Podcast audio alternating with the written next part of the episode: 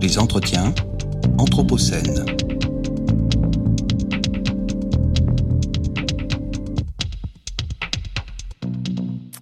Et pour cet entretien Anthropocène, j'accueille Valérie Didier. Bonjour Valérie. Bonjour Florian. Donc tu nous proposes de revenir sur l'entretien mené avec l'artiste Joanne Riva autour de l'œuvre réalisée sur la constitution de l'Équateur. Oui, tout à fait, parce que je pense qu'il ne faut pas hésiter à revenir sur euh, les meilleurs moments de l'année 22. Et là, j'ai eu le plaisir, le 8 juin dernier à Strasbourg, d'avoir un entretien avec euh, l'artiste Joanne Riva, qui en effet a formé un duo euh, avec la, juriste Isabelle Michalet euh, dans le cadre de ce très grand projet qui était dessiné, qui est dessiné le droit dans l'Anthropocène et qui a produit une Pachamama Calipi, j'ai haut en couleur. Je vous laisse écouter ce, ce très beau moment.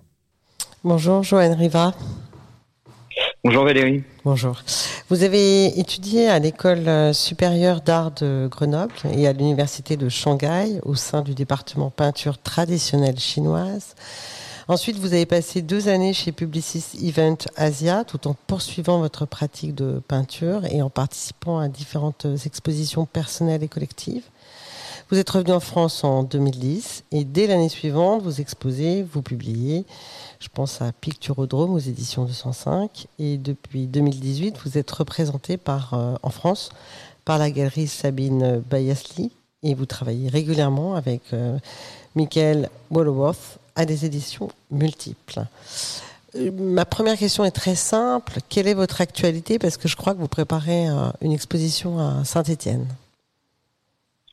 Oui, donc c'est une exposition qui commencera le 15 septembre, qui se termine euh, le 29 octobre, euh, à l'espace qui s'appelle Greenhouse, qui est un artist run space euh, qui est géré par Emmanuel Louian, qui est lui-même artiste, dont on s'est déjà rencontré sur un projet de résidence en estive au parc du Pilat, qu'elle j'ai réalisé une pièce dans une bulle de vente qui s'appelait Paradiso.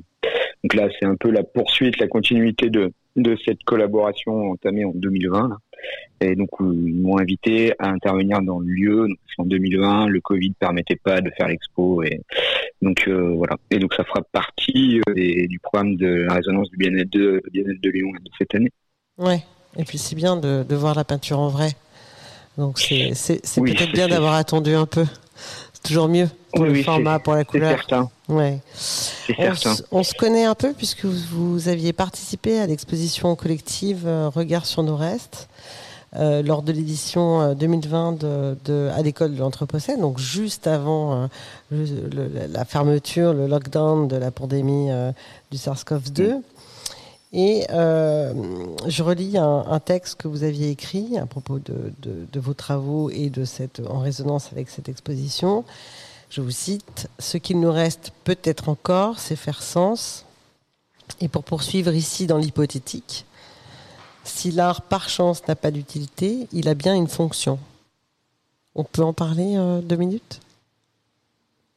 Ah oui, oui, euh, avec, plaisir. C'est quelque chose que j'ai souvent répété là, je suis aussi enseignant, donc j'ai répété, j'ai assez répété là souvent cette année à mes, à mes élèves, mais euh, je pense que c'est vraiment ça qui, qui différencie l'art de, des autres activités, c'est que euh, oui, donc euh, la production ou le le, le, le reste du geste que l'on produit euh, n'est pas euh,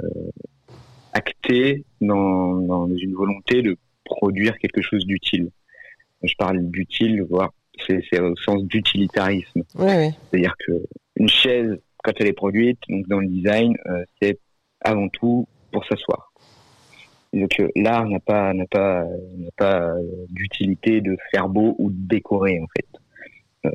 quand c'est tombe dans, dans l'illustration, j'ai rien contre l'illustration. Hein. C'est juste que c'est c'est pas c'est pas la même chose. Donc si elle n'a pas d'utilité, si l'art si l'art n'a pas d'utilité, j'espère bien qu'il a une fonction parce que sinon quel serait le sens de faire tout ça Et il me semble que, bon, après, après il y a 20 ans de pratique euh, en tant qu'étudiant et puis depuis 2010 en tant qu'artiste, euh, plus ça va, plus je me dis cette fonction, elle est de permettre la rencontre par objet interposé. La rencontre. C'est-à-dire que la rencontre avec euh, avec avec les, les, les, altérités humaines que, que sont que sont nos congénères en fait. C'est-à-dire que c'est la rencontre par la, par l'œuvre en fait. Comme si l'œuvre était un objet transitoire? Alors un objet transitoire, voire même peut-être plus que ça. Euh, plutôt la considérer, enfin considérer l'œuvre d'art comme l'incarnation d'une pensée. En fait. D'accord. c'est un réel incarné. Quoi. Et, et, là, je prendrais juste le titre de ce merveilleux ouvrage essai euh, philosophique sur la peinture de Georges Didier Berman, hein, la, la, peinture incarnée. Il me semble qu'une peinture se doit et est toujours incarnée. Sinon, non, c'est plus une peinture. C'est une image. C'est une image. Vous voulez poursuivre un peu sur cette question entre la peinture et l'image, entre cette, euh, cet écart entre la peinture et l'image? Euh, oui, oui, on peut poursuivre là-dessus et puis euh, et puis c'est très bien parce que ça permettra de faire le lien avec. c'est ça, oui.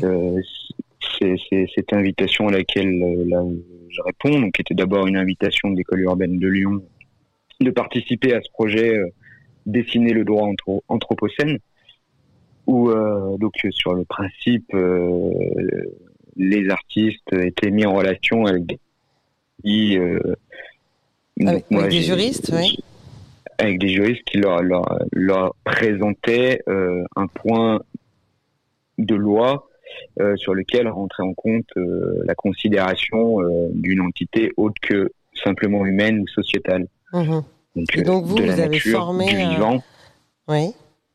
Et donc, euh, donc euh, moi, le, le, le, sujet qui m'a été proposé, auquel j'ai répondu, c'est euh, la Constitution républicaine de l'Équateur de 2008, où rentre en compte une histoire de Buen Vivir, qui en quechua se nomme Sumac Kwamse, si je ne me trompe pas, et qui qui, donne des droits particuliers aux hommes et à la nature, mais reconnaît aussi euh, les droits fondamentaux premiers à l'eau, reconnaît l'eau comme une entité euh, du vivant, tout comme l'homme, parce que l'eau permet euh, à l'homme et à tout le reste du vivant d'exister.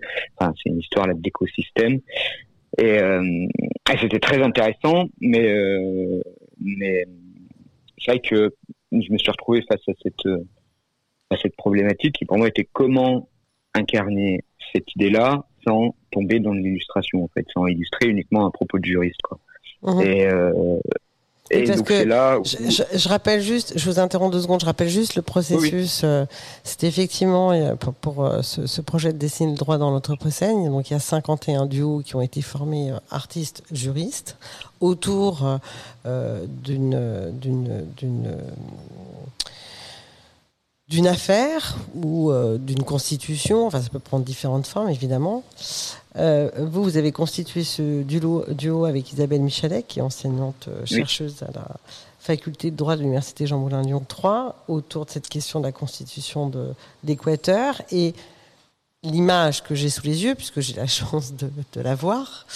vous avez répondu avec cette figure emblématique de la Pachamama, autrement dit de la terre-mère, une déesse majeure des cultures inca et pré-inca, hein, étroitement liée à la question de la fertilité. Et ce que je vois, c'est euh, une Pachamama euh, absolument voluptueuse, euh, altière en même temps, les pieds dans l'eau, bleutée, et comme émergeant du bleu.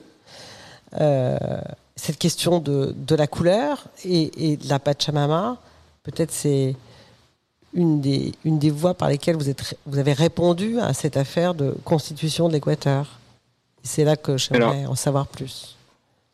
Oui, donc, euh, donc en fait, ça m'a paru euh, de manière assez évidente très rapidement que euh, le rapport à l'eau, pour moi, c'était aussi un rapport, encore une fois, à l'image, au reflet, au miroir, et donc par là à l'altérité aussi comme euh, comme euh, ce, qui, ce, qui, fait sens pour moi aussi dans ma pratique de la peinture. Comme je disais que euh, pour moi une bonne peinture c'est une peinture incarnée. Et il y a cette question que posait Philippe Guston peintre des années 60 80 euh, qui est une très bonne question qui disait la seule vraie question en peinture c'est de savoir quand c'est terminé.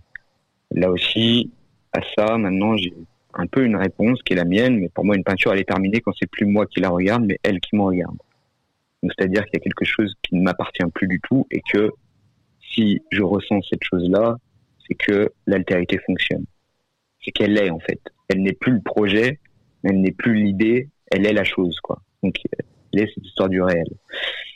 Donc, euh, donc cette, notion de bah, d'image, de reflet d'altérité, pour moi, fonctionnait parfaitement avec euh, ce point premier de cette constitution d'Équateur, qui était de reconnaître à l'eau qualité particulière, qui était tout autant euh, une entité du vivant que l'être humain ou que les animaux ou que donc dans le bas le bas de, la peinture il y a cette présence de l'eau et du reflet de la Pachamama la Pachamama, c'est quelque chose qui fait pas du tout partie, euh, de mon héritage culturel. Mhm. Vous, n'êtes pas un cas, vous n'êtes pas d'origine inca. Je ne suis pas un cas, je ne suis pas du tout indien, je connais pas du tout euh, l'Amérique du Sud parce que j'y ai jamais mis les pieds, que c'est pas non plus spécifiquement des pays avec lesquels j'ai eu beaucoup d'intérêt culturel, euh, mais bon, je les ai ailleurs.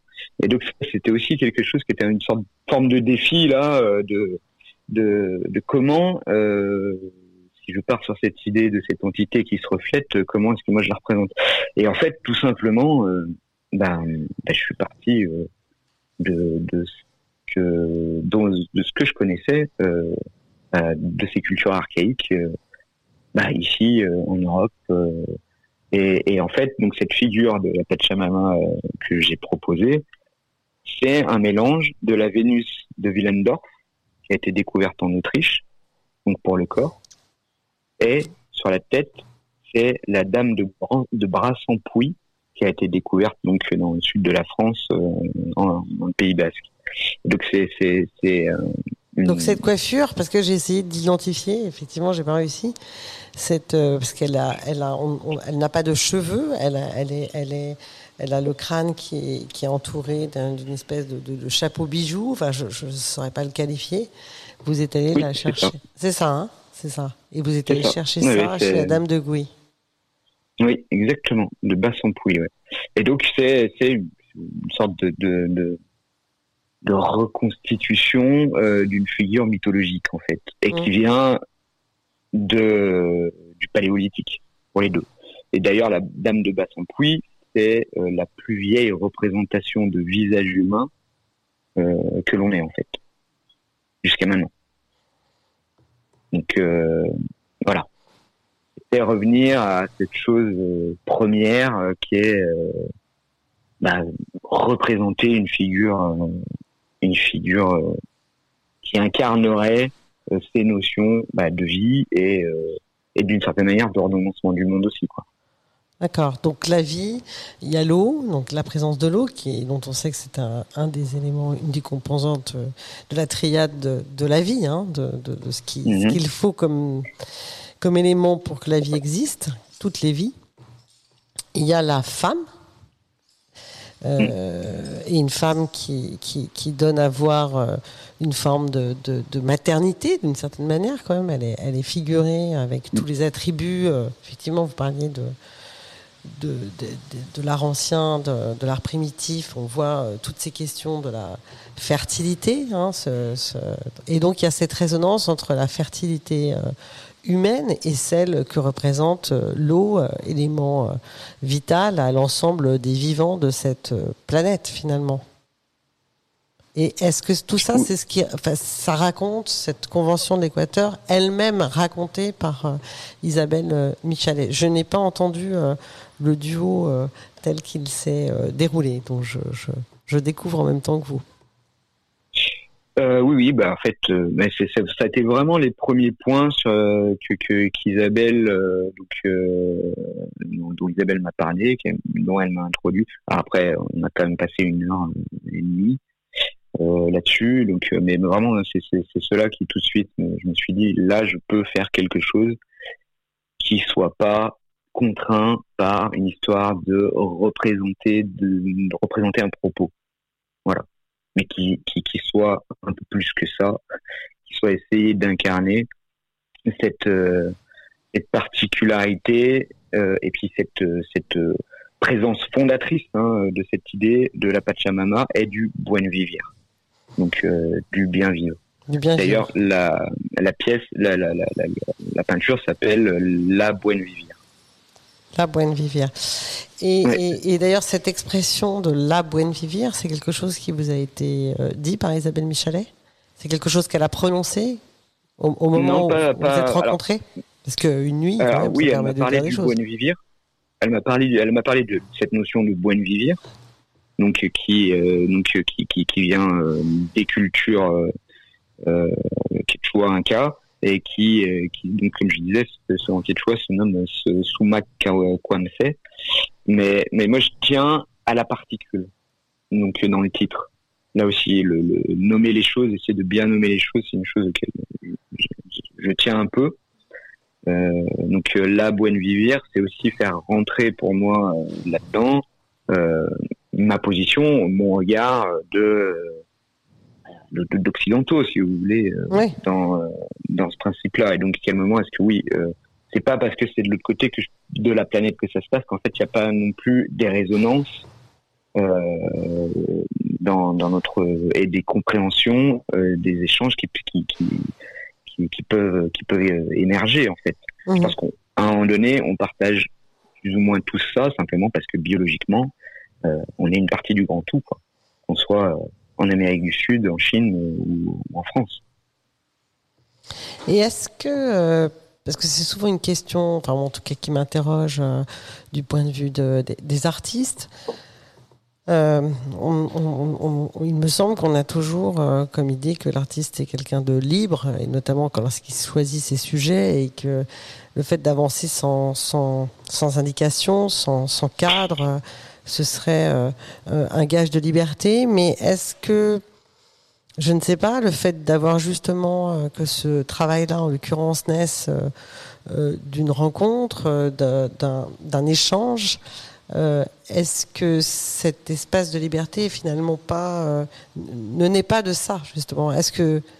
Comment vous vivez ça Parce que dans votre pratique, j'imagine que ce, travail qui vous a été proposé par l'école urbaine est assez singulier. Je, je, ne crois pas que ce soit quelque chose de très Enfin, je pense que c'est plutôt inédit. Et est-ce que euh, mm. d'écouter comme ça quelqu'un sur un sujet qui n'est pas forcément celui que vous seriez allé chercher n'est pas euh, une manière finalement de, construire une autre forme de liberté par rapport à, l'art euh, que vous construisez depuis déjà un certain nombre d'années? Alors, c'est certain que ça, ça, ça force à un moment donné je dirais, euh, faire euh, basculer le processus euh, ailleurs en fait. Donc, on considère le processus de peinture et donc ça, de, construction de la pensée, pièce par pièce, et qui passe par par le geste de peindre, et donc après le résultat qui devient, comme je disais, une altérité ou pas, et qui s'enchaînent les unes après les autres. Euh, donc là, oui, ça, crée un écart euh, dans ce processus-là pour à un moment donné euh, se replacer sur quelque chose de plus précis. Ce que je disais, c'est un peu la, pour moi, ça a été un peu la difficulté de me dire bon, comment est-ce que je vais aborder ça pour que, encore une fois, ça soit pas l'illustration d'un propos, mais que ça soit quelque chose auquel, en fait, ma sensibilité au monde aussi puisse répondre, en fait. Parce que aussi, c'est une, chose, il y a deux choses importantes, c'est que on parle beaucoup d'esthétique, mais l'esthétique, euh, étymologiquement, du grec, ça veut dire science du sensible. Donc il y a quand même science du sensible. Donc euh, voilà, comment cette sensibilité euh, que je développe, que je nourris, que, que je, tiens à un moment donné, euh, j'arrive à lui faire, euh, à, la modeler d'une certaine manière pour qu'elle réponde à ça. Et euh, la deuxième, c'est que après je reviens sur la liberté, mais c'est que je, défends, j'essaie beaucoup de porter aussi cette idée que l'intelligence c'est pas la prérogative du langage en fait. C'est, c'est le, le, le, geste est aussi une expression et une forme d'intelligence. Donc euh, et que je que c'est, c'est je, préfère, enfin ce que j'essaie, c'est pas de penser la peinture, mais de penser par la peinture. Donc, euh, donc en fait là-dedans, oui, ça demande un peu d'infléchir le processus à un moment donné, mais mais, euh, que ce soit une rencontre avec euh, Isabelle, comme là il s'est passé sur point très précis, mais que ce soit la rencontre avec un écrit, un auteur, même une autre peinture, une musique. En fait, voilà, il y a toujours des choses qui viennent infléchir aussi le, le, processus et, et, en fait nourrir en fait cette ce désir et et, et cette pensée en fait. Donc c'est pas c'est pas si ça fait partie je dirais de, de, de des choses avec lesquelles il faut euh, trouver cette liberté mais en fait qui nourrissent aussi cette liberté hum. et puis euh, de toute façon j'imagine bien euh, encore que je ne sois pas dans votre tête mais que que ce, ce, ce, cette peinture s'inscrit dans un texte bien plus large de votre parcours qui, j'ai l'impression, va vers l'abstraction. C'est-à-dire que la couleur prend toute la place. Hein, euh, j'ai vu vos premiers euh, travaux avec euh, toute une série d'objets qui, qui, divers et variés d'ailleurs, qui exprimaient un peu cette période de l'Anthropocène que, que nous vivons, avec peut-être les ruines de notre existence en tout cas occidentale. Et donc j'ai l'impression, là, quand je regarde euh, euh, cette, peinture, hein, que, la tentation de, la couleur ou, de l'abstraction est en train de d'envahir, euh, et je le dis sans le juger bien sûr, hein, vos travaux aujourd'hui. Est-ce que je me trompe? Non, non, non, non, c'est tout à fait juste. Euh, alors, c'est vrai que ces derniers temps, je me suis rendu compte que tout le monde, enfin partout, qui plus est vis-à-vis des, élections présidentielles, celles qui arrivent là, le terme narratif, et donc euh, il fallait avoir un narratif pour les candidats, il fallait que cette histoire de la narration, de raconter des histoires, en fait tout tourne autour de ça. C'est aussi, enfin on voit bien dans, le développement des séries euh, et euh, donc euh, des plateformes de, de, vidéos à la demande, etc. et on est on est submergé d'histoires.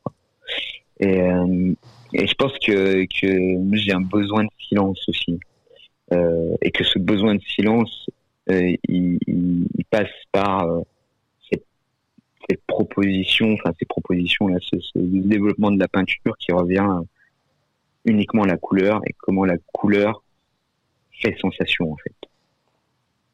La couleur fait sensation.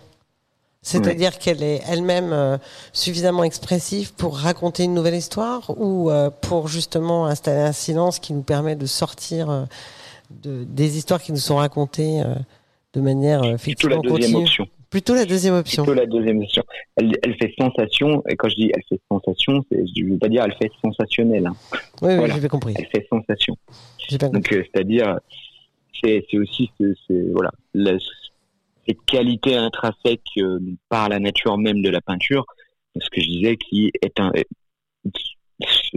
quand elle est réussite, est un, un réel incarné. Je sais que mes plus grandes expériences humaines, je crois que c'est vraiment face à des tableaux. C'est vraiment. Euh, ah oui. C'est vraiment face à des tableaux. Et vous avez, un, vous avez un tableau là comme ça, euh, spontanément en tête, euh, oh, avec lequel vous avez fait une expérience euh, forte, on va dire Moi j'en ai plusieurs. Après, après c'est vrai que le, le, le, premier qui me vient toujours à l'esprit, ça reste, ça reste les grandes abstractions de, de Mark Rothko. Mais je peux mettre aussi Barnett Newman dedans. Je peux mettre de toute façon tout, tout cet expressionnisme abstrait américain des années 50-60. Euh, mais euh, après euh, la, mort de Mara, de David, c'est pareil, c'est un choc. C'est vraiment un ébranlement de l'œil et du corps en fait. mais enfin beaucoup beaucoup d'autres. Enfin Félix Vallotton, ce, ce, nu féminin sur un fauteuil rouge dans cet espace vert qui est justement au musée de Grenoble. Comme je suis à Grenoble, c'est une peinture que je vais voir souvent, même juste aller au musée pour voir cette peinture en particulier et comment. Donc spécifiquement celui-ci, trois couleurs, le vert, le rouge et euh, la, la, carnation du modèle nu sur ce fauteuil mmh. suffisent en fait et qu'il y a un tableau qui fait pas plus de je crois 25 par 25 ou 30 par 30 quelque chose comme Ouais. C'est une toute petite peinture et elle efface toutes les autres. C'est ça. Donc, On va, on va, on va, on va terminer là-dessus parce que c'est, c'est, c'est très joli et je crois en même temps euh, très puissant. Et euh, dans tous les cas, nous irons voir euh, votre exposition à Saint-Étienne euh, en septembre. Joanne Riva, je vous remercie et je vous souhaite une- vous un bel été, un bel été et une aussi. bonne préparation d'exposition. Merci beaucoup. Au revoir. Merci à vous. Au revoir. Radio Anthropocène. Et c'était un entretien anthropocène réalisé par Valérie Didier avec l'artiste Johan Riva autour de l'œuvre réalisée sur la constitution de l'Équateur dans le cadre de Dessiner le droit dans l'anthropocène. Vous écoutez Radio Anthropocène.